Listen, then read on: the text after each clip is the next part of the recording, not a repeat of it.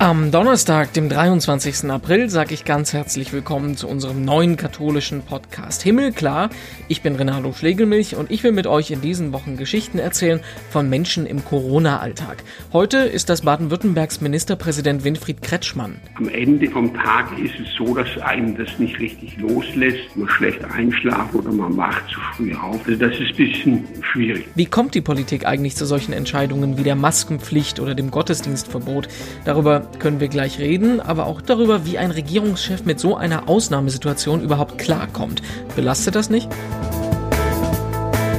Vorher schauen wir aber noch gemeinsam in die Schlagzeilen. Was hat sich getan in Sachen Kirche und Corona in den letzten 24 Stunden? Viel wird hier im Moment überlegt, wie die Gottesdienste Corona-konform gefeiert werden können. Und das Bistum Erfurt hat jetzt als erstes Richtlinien dazu veröffentlicht.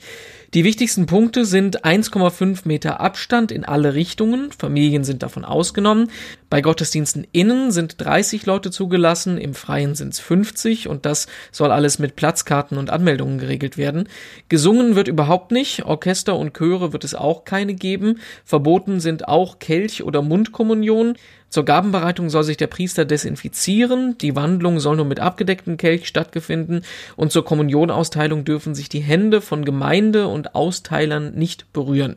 An der Gestaltung sollen maximal zwei Ministranten, ein Lektor, ein Kantor und eben der Priester teilnehmen. Risikogruppen sind streng angeraten, Gottesdienste komplett zu meiden und wer Krankheitssymptome irgendeiner Art zeigt, der wird an der Tür abgewiesen. Das sind nur einige der wichtigsten Punkte. Ich weiß ehrlich gesagt nicht, wie es euch geht, aber irgendwie finde ich, wenn man sich das so durchliest, klingt das irgendwie noch bedrückender als überhaupt keine Gottesdienste. Aber irgendein Weg zurück in die Normalität, der muss ja gefunden werden. Ne? Der 23. April, heute ist in der Kirche Gedenktag des, des, na, kommt ihr drauf? Des heiligen Georg. Wer hat's gewusst? Das heißt auch Papst Franziskus hat heute Namenstag. Sein bürgerlicher Name, Jorge, das ist ja die spanische Form von Georg. Geschenke bekommen hat er keine zum Namenstag, aber er hat Geschenke gemacht. Atemgeräte und Schutzkleidung für Regionen, die es besonders nötig haben. Die Lieferung im Namen des Papstes geht nach Spanien, Italien und Rumänien. Gute Sache. Ja, nicht nur die Fußball-EM und Olympia werden verschoben, auch mehrere kirchliche Großveranstaltungen betrifft das. Gestern gab es schon die Info, dass das Weltfamilientreffen ein Jahr auf den Sommer 2021 geschoben wird und der Weltjugendtag in Lissabon vom Sommer 21 sogar auf 22. Und heute gibt's die Meldung, dass auch der Eucharistische Kongress in Budapest vom Herbst 20 auf 21 geschoben wird. Eucharistischer Kongress ist so eine Art internationaler Katholikentag mit mehr Fokus auf Liturgie und Eucharistie eben. Das ist eine Riesenveranstaltung. Die Vorbereitungen gehen dafür zurück ins Jahr 2017 und jetzt bis zum März haben sich alleine 50.000 Besucher angemeldet. Wenn ihr mich fragt, dass man das Familientreffen und den Kongress auf 2021 schiebt, macht vollkommen Sinn. Aber warum den Weltjugendtag verschieben, wenn der sowieso erst nächstes Jahr stattfinden würde? Ist das nicht ein bisschen zu früh für die Entscheidung? Ist zumindest meine Meinung. Sagt uns mal, wie ihr dazu steht unter dem Hashtag Himmelklar. Und im Himmelklar-Podcast gehen wir an dieser Stelle nach Baden-Württemberg. Ministerpräsident Winfried Kretschmann von den Grünen hat für sein Bundesland jetzt auch eine Maskenpflicht eingeführt und will auch bald die Kirchen für die Gottesdienste wieder öffnen. Wir können darüber sprechen. Herr Ministerpräsident, grüß Gott. Ja, grüß Gott. Ich will jetzt gar nicht die großen politischen Diskussionen anfangen. Das haben Sie ja schon oft genug erzählt in den letzten Tagen. Mal anders geguckt, wie sieht denn Ihr Alltag im Moment aus? Erstmal ist es so, man arbeitet unter einem Druck, unter einem ständigen Druck und zwar, das ist der Druck sozusagen des Unbekannten, nicht? weil wir dieses Virus nicht wirklich kennen, nicht äh, zu wenig über das Bescheid wissen und seine Folgen. Nicht? Und äh, das heißt, wir können immer nur so auf Sicht fahren. Mhm. Ja? Nicht das, was wir in der Politik normal vermeiden wollen, da im Nebel rumzustochern. Nicht? Und äh, jetzt kann man immer nur stückchenweise arbeiten. Das ist das Erste. Das Zweite, man muss Kontakte vermeiden, ja, und man telefoniert sich jetzt sozusagen das Ohr ab, ja. Und äh, ja, und das ist schon sehr gewöhnungsbedürftig, nicht? Äh, nur über, über Videokonferenzen, die oft auch technisch immer wieder ein bisschen Probleme haben und, und dauernd zu telefonieren. Nicht mal, so eigentlich lebt ja äh, Arbeit auch, dass man einfach im Gespräch ist und äh, sieht, wie der andere darauf reagiert. Andererseits ist es auch konzentrierter, nicht? Äh, das ist klar. Ja, äh, da kann man jetzt nicht groß rumschwallen. Also da muss man schon konzentrierter sein. Am Ende vom Tag ist es so, dass einen das nicht richtig loslässt und ich dann schon auch mir, mir das oft nachgeht, man schlecht einschlafen oder man wacht zu früh auf und kann nicht mehr einschlafen. Also das ist ein bisschen, bisschen äh, schwierig. Nicht? Ja, insgesamt schon alles alles befremdlich. Ja. Also inzwischen äh, weniger so von morgens bis abends, sondern eher so ein Dauerlauf, so ein Marathon quasi. Ja, das ist ja auch das, äh, das wird ja lange so bleiben, mhm. nicht? Und äh, vieles kann man sehen, es wird nicht, äh, ist das durchzuhalten. Ja, jetzt gehen die Menschen da wirklich in bewundernswerter Weise mit, befolgen diese ganz strengen Regeln, die wir da alle erlassen haben. Sonst wären wir ja ganz äh, verloren. Das heißt, im Kern ist es eigentlich die Bürgerschaft, die Bürgerinnen und Bürger, die uns da unglaublich helfen, weil sie äh, sich sehr, sehr konsequent an diese Einschneidmaßnahmen halten. Das heißt, zusammen eben kann man so den Virus eindämmen. Das ist uns bisher augenscheinlich, scheint es, ich muss vorsichtig sein, scheint es zu gelingen. Aber sehr fragil. Es kann jederzeit wieder kippen. Jetzt haben wir geöffnet. Die Frage ist, führt es wieder zum Ansteigen nicht? Erwarten wir jetzt mit einiger Bange drauf. Ich würde mal gerne noch so zurückgehen, so vor einem Monat ungefähr, als das alles angefangen hat. Das war ja für uns alles eine Situation, die uns alle überrascht hat. Jetzt haben Sie in der Politik ja nochmal andere Berater, anderen Einblick. Wann ist denn der Moment bei Ihnen gekommen, als Sie gemerkt haben, okay, das ist irgendwas, was jetzt doch außergewöhnliche Maßnahmen erfordert, was jetzt nicht unbedingt Alltagsroutine ist? Ja, das war wenige Tage, bevor wir diese Schulschließung gemacht haben. Ich, da wurde es auf einmal offensichtlich, dass wir jetzt richtig eingreifen müssen. Ja, ich kann mich noch erinnern, gab es noch ein Fußballspiel, äh, VfB gegen Bielefeld. Das wollten wir morgens absagen und das mussten wir dann äh, noch stattfinden lassen, weil die Fans alle schon unterwegs gewesen sind und sie sich dann eben vor dem Stadium zusammengeballt hätten. Ich dann wäre nichts mehr, äh, wäre nichts gewonnen gewesen, epidemiologisch nicht. Also das war schon der Tag, wo wir eigentlich hart schon eingreifen mussten, aber sozusagen schon einen Tag zu spät dran waren, nicht? Das waren die Tage, wo klar war, es ändert sich radikal. Jetzt sind wir im Moment politisch in der Situation, wo mehr und mehr Bundesländer die Maskenpflicht einführen. Das haben sie für äh, Baden-Württemberg ja auch schon gemacht. Inzwischen sind alle 16 Bundesländer dabei. Da fragt man sich ja als Außenstehender, ähm, warum ist das so schwierig, das unter den Ländern ähm, zu koordinieren? Also gibt's da, stimmen Sie sich nochmal auf anderen Kanälen eigentlich ab? Sprechen Sie mit den anderen Kollegen da nochmal hinter den Kulissen? Oder macht da so jeder sein Ding? Nein, nein, es wird da sehr, sehr viel rumtelefoniert, auch unter den Kollegen. Äh, eigentlich läuft es ganz gut.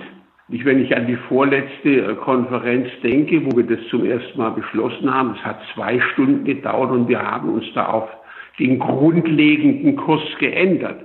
Mit der Maskenpflicht war es eben so, dass auch die Fachleute da uneins waren, lange Zeit, ob, hm. ob solche einfachen Masken überhaupt sinnvoll sind. Das hat sich dann geändert, nicht? Und deswegen ist das jetzt alles ein bisschen so zögerlich verlaufen, weil das doch nachgeschwungen hat, die Unsicherheit, die wir da aus der Wissenschaft bekommen haben. Das hat sich jetzt aber geklärt. Aber darum erscheint es jetzt ein bisschen so mhm. äh, uneinheitlich. Äh, nicht weil doch bis vor kurzem da keine einheitliche Meinung geherrscht hat. Nicht? Und wir sind ja da auf den Rat der Wissenschaft angewiesen. Zum Schluss waren alle der Meinung, es hilft auf jeden Fall. Wie viel kann, kann man wissenschaftlich nicht sagen. Und die Wissenschaftler wollen natürlich alles wissenschaftlich belegt haben hm. und untersucht haben. Das sind jetzt aber mehr plaus sehr plausible Dinge. Und die äh, Untersuchungen dazu sind erst so zusammengeflossen. Darum ist es jetzt beim Maskenverbot äh, so gekommen, weil wir hatten noch bei der letzten Ministerpräsidentenkonferenz uns geeinigt, äh, kein Gebot aussprechen, äh, sondern nur eine dringende Empfehlung, mhm. weil wir natürlich die Masken selber nicht liefern können. Nicht?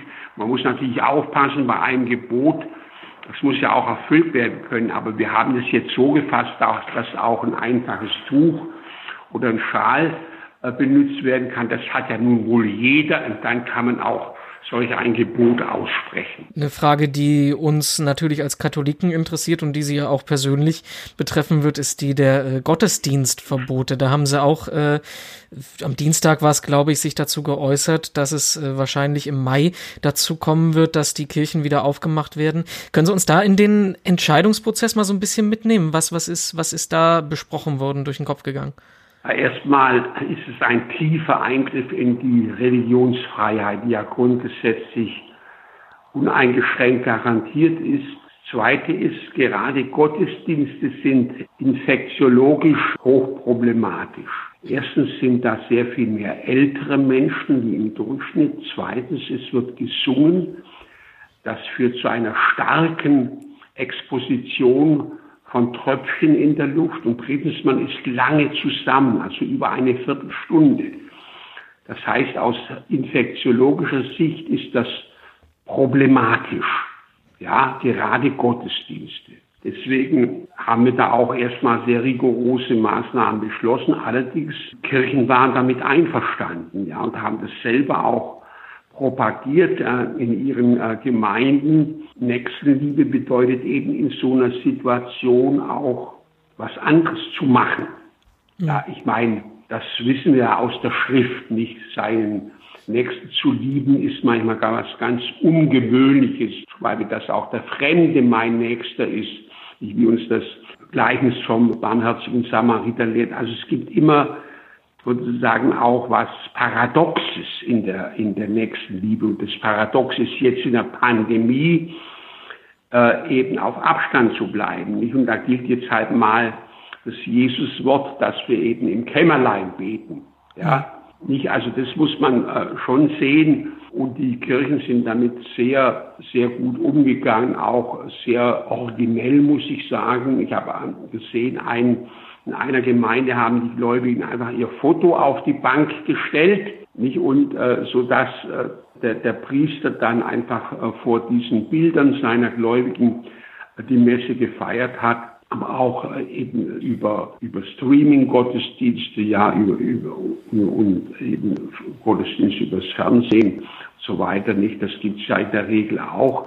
Vieles, was wir jetzt eben generell machen, ja, online das ist jetzt da auch äh, verstärkt gemacht worden.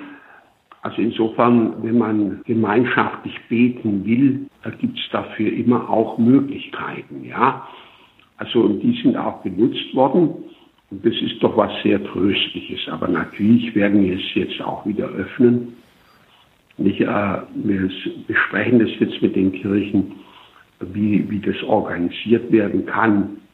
Dann wird es eben unter den Bedingungen, dass Abstände und so weiter eingehalten werden, dann wird es wieder in beschränktem Umfang eben möglich sein, wieder Gottesdienste äh, zu feiern. Nicht, weil, wie gesagt, die Pandemie nimmt gerade ab und jetzt können wir auch vorsichtig öffnen. Hm. Was macht es denn mit Ihnen persönlich, dass Sie äh, in der nächsten Zeit wissen, ich kann nicht so normal zum Gottesdienst gehen, wie das vielleicht äh, sonst üblich gewesen ist? Ja, vor allem an Ostern, das war schon hart.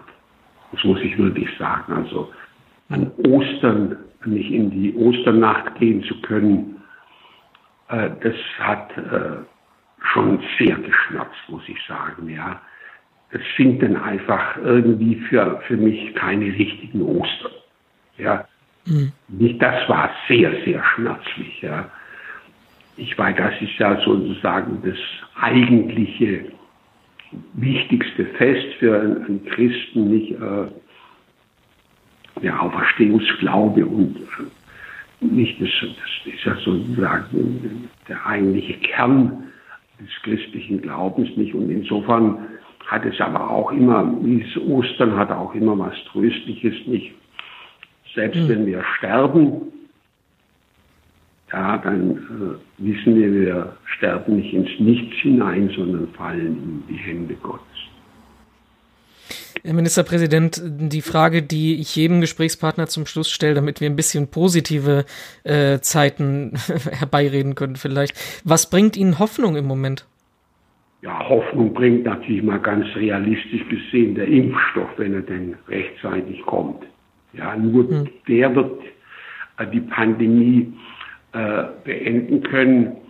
Hoffnung in so einem christlichen Sinn bringt mir eigentlich, dass ich sehe, dass die christliche Nächstenliebe wieder sehr, sehr sichtbar wird. Nicht wie sich die Menschen in so einer Krise gegenseitig beistehen und helfen.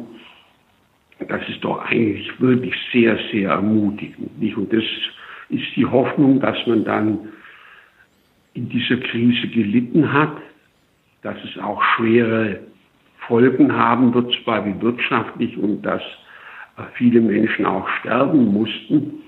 Aber das Hoffnungsvolle ist vielleicht auch, dass wir auch wieder gestärkt aus der Krise herausgehen, weil wir merken, äh, wir gehören alle zusammen. Und das merkt man in Krisen mehr wie sonst. Ja, und am Ende vom Podcast wollen wir wie immer noch ein digitales Seelsorgeprojekt vorstellen. Und heute lesen wir dafür die Bibel. Die gibt's natürlich auch schon lange digital und zwar in den verschiedensten Versionen und Angeboten. Die katholische Kirche bietet zum Beispiel auf der Seite bibelwerk.de den Volltext der neuen Einheitsübersetzung an, aber auch Zusatzmaterial wie kirchliche Dokumente zur Bibel oder auch Erläuterungen und Einführungen zu jedem einzelnen Kapitel. Das ist aber nur eines von vielen digitalen Bibelangeboten. Es gibt zum Beispiel noch die Seite die-bibel.de oder auch den bibleserver.org. Der ist interessant, weil man da nicht nur nach einzelnen Begriffen Begriffen suchen kann. Ich habe mal geguckt zum Spaß. Virus taucht gar nicht in der Bibel auf. Ist auch interessant, weil man die Texte in verschiedenen Versionen und Übersetzungen miteinander vergleichen kann. Also, wer einen digitalen Blick in die Bibel werfen will, es gibt mehr als genug Angebote, katholisch, evangelisch und ökumenisch. Uns gibt es als Podcast größtenteils katholisch, aber immer auch ein bisschen evangelisch und ökumenisch sind wir sowieso.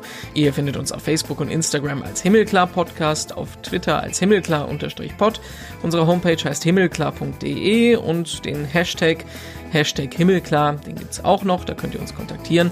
Und ich habe es ja am Anfang gesagt, was haltet ihr davon, dass auch der Weltjugendtag von 2021 auf 22 geschoben wird? Sagt uns da mal eure Meinung zu. Mich kriegt ihr überall auch noch als Ed Renato Joachim im Internet, in den sozialen Medien und auch im Podcast. Da sind wir dann morgen wieder da und fragen uns dann, wie gehen eigentlich die Nachrichten und die Medien mit dem Thema Corona um? Welche Verantwortung haben Journalisten in der heutigen Zeit? Wir sprechen mit Helge Fußt, das ist der Chefredakteur der Tagesthemen. Das wird ein sehr interessantes Gespräch. Ich bin Renato Schlegelmilch. Morgen hören wir uns wieder. Bis dahin sage ich Tschüss und bis bald.